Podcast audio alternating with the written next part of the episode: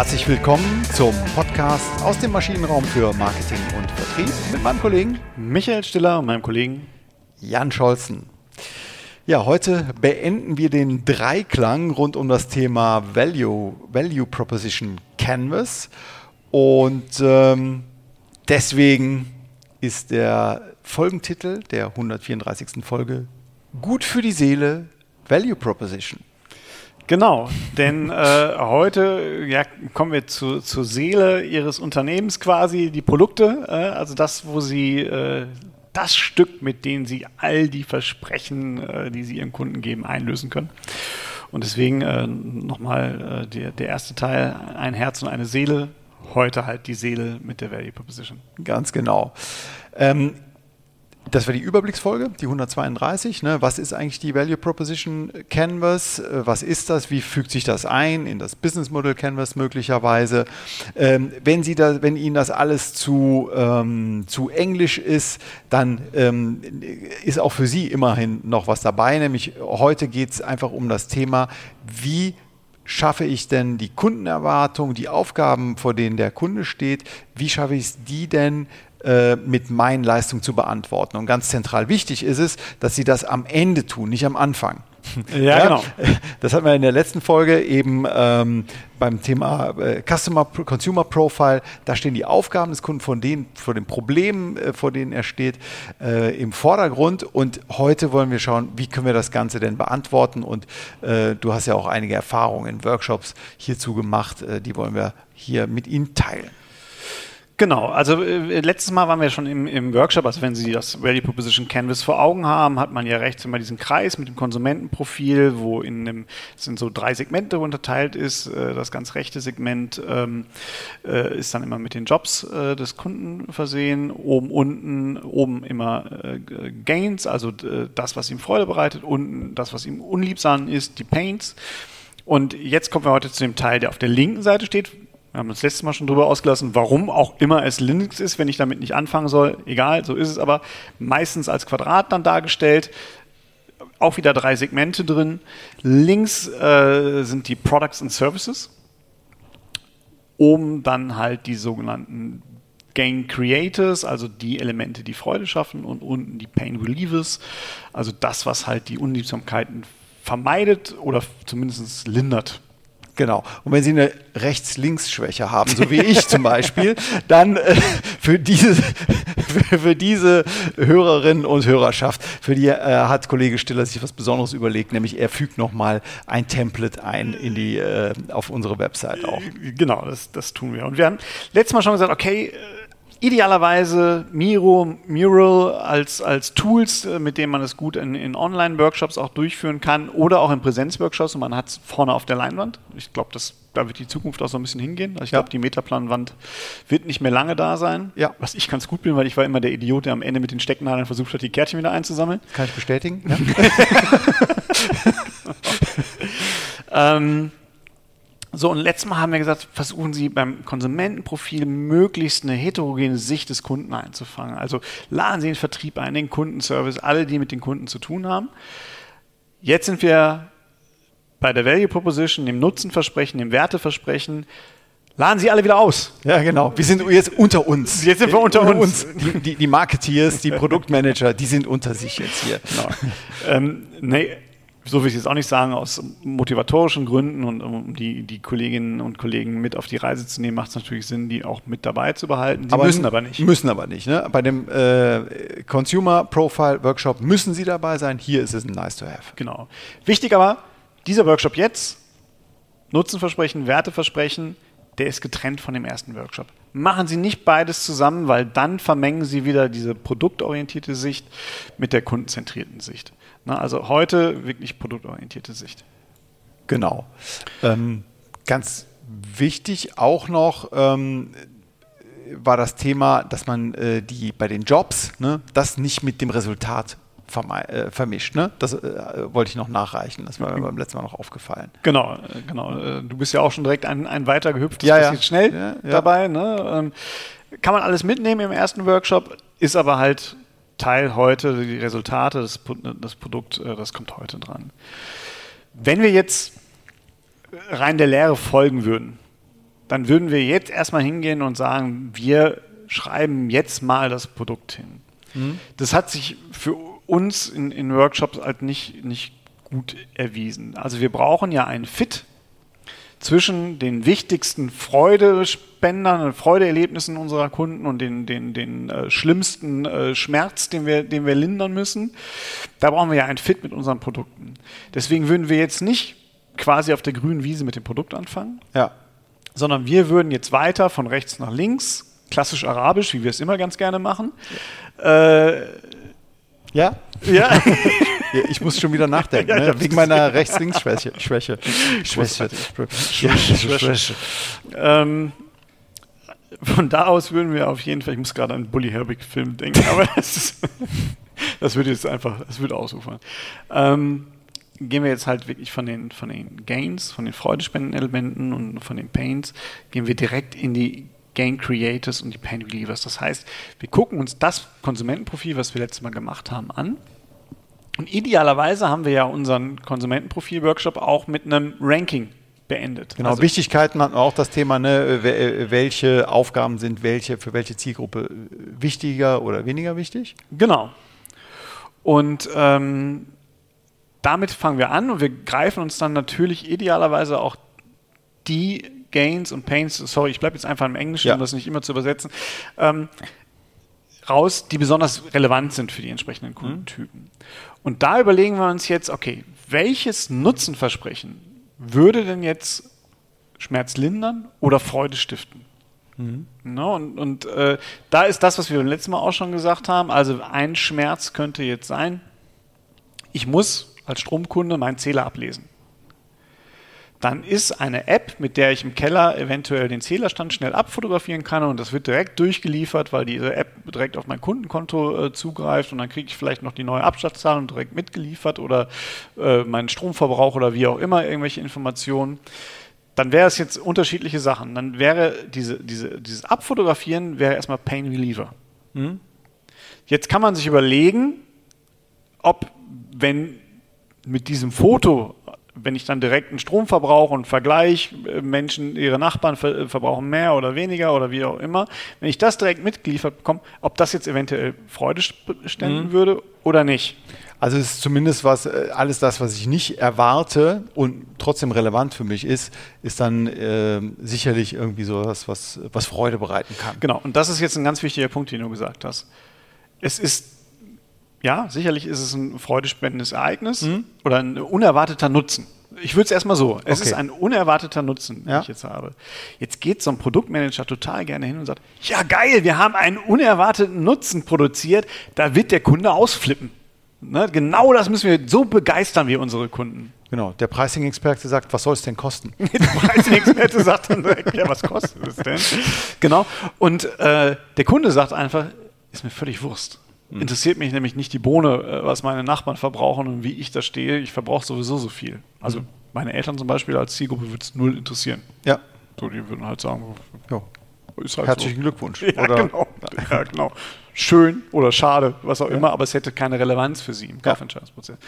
Und deswegen ist halt wichtig, dass man dann guckt ähm, und, und auch da schon überlegt, okay, welches äh, Nutzenelement oder, oder welches Vermeiden von, von Disnutzen ähm, ist denn wie relevant Okay.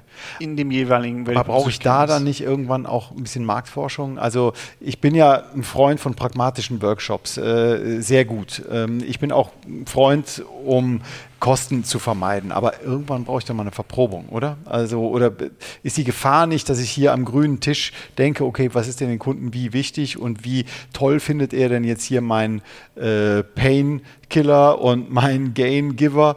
Äh, Brauche ich da nicht sowas? Aber das ist ja genau, aber jetzt sind wir ja auch da und das, das macht dann auch die, wir hatten es in der ersten Folge der Trilogie schon mal ein bisschen angesprochen, das ist halt diese Verkettung ins Design Thinking. Ne? Also ich kann mhm. die erste Verprobung eigentlich im Konsumentenprofil machen, indem okay. ich halt mit schnellen kurzen Telefoninterviews, vielleicht auch Panel, äh, in ein Panel reingehe, mhm. einfach mal abklopfe, sind das denn so die Aufgaben mhm. dieser, okay. dieser, dieser ja. Zielgruppe? Ne? Und was macht ihnen, macht ihnen das wirklich, das, was wir auch erarbeitet haben, Freude und äh, ist das andere halt nicht Freude? Okay, Verprobung, Realitätscheck, äh, passt. Haken dran. Genau. Und dann komme ich aber in dem Punkt, jetzt wolltest du mich schon abfügen, aber soweit bin ich noch nicht. Das ist, ist glaube ich, so ein bisschen Marfo im, im klassischen äh, mhm. Kundenbefragung oder von mir ist auch als, als Fokusgruppe durchgeführt. Und jetzt komme ich aber in den Bereich, wo ich halt äh, sogenannte Prototyping, also das wäre jetzt der Sprech aus, aus, de, aus dem Methodenset, mhm. aber da, wo ich halt kleine Prototypen äh, verprobe. Also wo ich vielleicht wirklich in diese Kundengruppe hingehe. Ah und unterschiedliche Prototypen mal, mal verprobe. Ich muss das Produkt nicht haben. Ich kann es auch einfach mal beschreiben. Würde Ihnen das denn, äh, was, äh, was würden Sie sagen, wenn diese und diese Funktionen enthalten wären? Okay, aber da bin ich jetzt wieder tatsächlich in der agilen Denke und ob das jetzt Marktforschung und Institut dahinter ist, aber ich bin im direkten Kundenkontakt und ich höre raus, ja, eine Verprobung ist zentral wichtig. Äh, ich brauche sowas wie ein Minimal Viable Product, dann, was ich dann wieder auch verwerfen kann oder auch weiterentwickeln kann. Also hier kommt der Kunde auch definitiv definitiv wieder ins Spiel. Genau. Ne? Also desto mehr ich da verprobe, ja, desto stabiler wird natürlich ja, ja. Äh, mein, mein mhm. äh, Produkt. Und das ist äh, ziemlich genau das, was ich halt machen muss, um diese Pains und Gains abzuschätzen. Mhm. Und ähm, ich kann das auf der, auf der grünen Wiese erstmal spielen, das funktioniert auch ganz gut. Ja. Ähm, und dann kommt natürlich äh, sicher die, die Verprobung, die, die ideal wäre. Das empfehlen wir auch immer unseren Kunden, die mhm. ich da machen muss. Aber das kriege ich trotzdem, glaube ich, ganz gut aus. Gut aus, aus meiner Produktmanagement, meiner Marketing-Management-Truppe heraus entwickelt. Weil häufig, wenn ich die, ähm, wenn ich dann noch Vertrieb mit dabei habe, mhm. dann wird es krude. Naja, dann, okay, dann ist es so eine Grundsatzdiskussion. Dann, ne? äh, genau, dann komme ich halt oft in, in, in, Grundsatzdiskussionen rein. Also hier wirklich versuchen, schon wieder den, den, den, den Kreis ein bisschen kleiner zu machen. Und dann, wenn ich halt wirklich diese Nutzen, Pains und Gains erarbeitet habe, die äh, unser Produkt dann wirklich entsprechend ähm, beschreiben können oder Nutzenversprechen beschreiben können, dann kommt der aus meiner Sicht der letzte Schritt, äh, nämlich zu sagen, wie passt das denn jetzt mit den Leistungsmerkmalen? Also welche Leistungsmerkmale brauche ich, mhm. um halt diese Nutzenversprechen erfüllen zu können? Mhm. Und da, äh, also zumindest immer unsere Empfehlung, da ist dann unser äh, Fit-Check, den wir dann durchführen, zu sagen, welche Leistungsversprechen habe ich denn eigentlich? Mhm. Ja, und, und kann mir dann, gerade wenn du ein bestehendes Produkt hast, dann macht es natürlich immer mehr Sinn, wirklich komplett in diesem Value Proposition Canvas von rechts nach links durchzugehen und dann irgendwann zu sagen, okay, was können wir kommunizieren, was nicht, was haben wir, was haben wir nicht, was müssen wir vielleicht noch entwickeln, was mhm. ist eine nächste Ausbaustufe. Und da auch durchaus jetzt nicht in fertigen Produkten denken, sondern wirklich in Leistungsmerkmalen. Was muss mein Leistungsmerkmal sein? Und dann kann ich das halt zusammenbündeln, wie wir es ja auch schon mal öfters mhm. äh, besprochen haben, in meine entsprechenden ähm, Produkte. Ja, und wie äh, kann ich jetzt vermeiden, dass ich plötzlich ähm, ein, ein Pain Reliever ähm, als, als ähm, um mal im Kano-Modell zu bleiben, hier als, als äh, Begeisterungsfaktor äh, vermarkte oder ein plötzlich denke, dass ein absoluter Begeisterungsfaktor ein, ein, eine Grundanforderung ist. Also wie kann ich diesen, wie, wie kriege ich das gut übereinander, dass das konsistent ist und beim Kunden richtig ankommt. Mhm. Also zum einen ist es so, dass es wird immer die Tendenz sein oder, oder eine große Enttäuschung sein, das haben wir leider Gottes in der Energiewirtschaft ganz oft, dass unser Produkt fast nur aus Pain Relievern besteht. Mhm. So. Und, äh, Wenig begeisternd. Äh, genau, und Begeisterung empfache ich ja nicht mit, äh, das ist mal so der erste, ein Pain Reliever kann nie ein Begeisterungsfaktor sein. Mhm, okay, ja. Ne, weil das passt einfach passt. nicht. Mhm. So, ich ich habe vielleicht einen Leistungsfaktor, der einmal so quer durchgeht, ja. der äh, ne, Dis-Nutzen bringt. Also wer möchte, Folge 20, Gott, lang, lang ist sehr, ja. äh, das Kano-Modell nochmal. Ähm, da ist es Disziplin. Okay. Hm.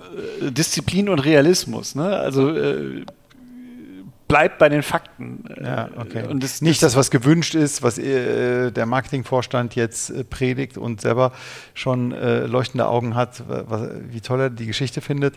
Ähm, wichtig ist, was der Kunde sagt und wie er es wahrnimmt. Und, und wie er es wahrnimmt. Und ja. da kann man, und das ist wirklich, äh, das jetzt un, un, ohne Sprüche, also wir haben schon einige Workshops gehabt, da haben wir zwei oder drei Gains und 20 Pains mhm. äh, identifiziert und äh, das Marketing-Team war am Boden zerstört. Mhm. Ne? Weil, aber wir wollen unsere Kunden begeistern. Und, ja. und da kommt man dann halt ganz schnell zu dem Punkt, wo man sagt, nee, äh, mach erstmal den Job vernünftig. Also versuch ihm möglichst wenig Pain zu bereiten. Ja, genau, das leitet mich, jetzt sind wir heute hier so cross-referenziell unterwegs. Wir hatten mal eine Folge, die hieß, kaufende Kunden sind äh, besser als Genau. zufriedene Kunden. Ne, und da ging es genau darum, dass eben die, die K.O.-Kriterien erstmal alle tatsächlich erfüllt werden, bevor man äh, dann eben an die Ausbaustufe äh, vom, vom Dach oder vom Turm geht und da möglichst schöne äh, Wolken dreht. Ne? Äh, Das kann man später machen, aber wichtig ist, ähm, äh, K.O.-Anforderungen und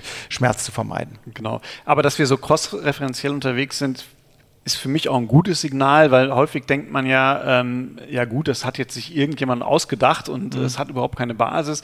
Doch auch diese no neuen Modelle kann man theoretisch auch unterfüttern. Ja, ja, genau. Hm? Ne? Und, und das ist eigentlich ein guter Punkt. Der eine oder andere mag jetzt sagen, aha, also es ist doch nur äh, alter Wein in neuen Schläuchen. Zum Teil ist es so, aber die Anordnungen bringen einen halt schon dazu, in aller Regel sind diese Methoden da, dazu gut geeignet, das fundierte Marketingwissen trotzdem mit mehr Kundenzentrierung umsetzen zu können. Ja, ganz genau. Also für mich hat hier dieses Value Proposition Canvas einen viel größeren ähm, ähm, äh, äh, Pragmatismus und, und äh, äh, eine Aktion, die ich dahinter Genau. für einen Workshop auch nutzen kann. Wenn ich nur das Kanu-Modell vorgestellt bekomme, dann denke ich mir, ach ja, das ist eine interessante Geschichte. Und jetzt? Ja, ja genau. Ja, also, und, und hier äh, ist ja richtig ähm, äh, Handlungs, Handlungsanweisung ja dahinter. Genau. Genau. Wichtig ist, dass es lebt. Ne? Ja. Also wir haben es gerade schon gesagt, verproben, testen, verwerfen, nicht schlimm. Das gehört mit dazu. Und dann, wenn man, wenn man das gemacht hat, dann kommt man wirklich ein gutes Gefühl dafür, wie stark kann ich mit meinem Produkt die Bedarfe meiner Kunden befriedigen und bekomme auch echt gute, gute Customer Insights und eine schöne Kundenzentrierung auch in mein gesamtes Denken rein.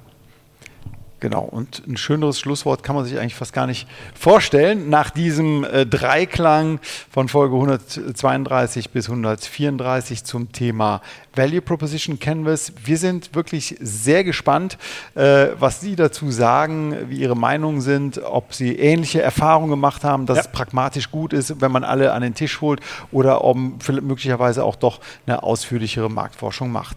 In diesem Sinne schreiben Sie uns an michael at maschinenraum-podcast.de oder jan at maschinenraum-podcast.de. Ähm, die Folge, wie gesagt, ist auf der äh, Homepage ähm, äh, aufgeführt mit den äh, Materialien, die noch dazugehören. Liken Sie uns über die Portale und ja, wir freuen uns Sie in der nächsten Woche. Bis dahin. Bis dann. Tschüss.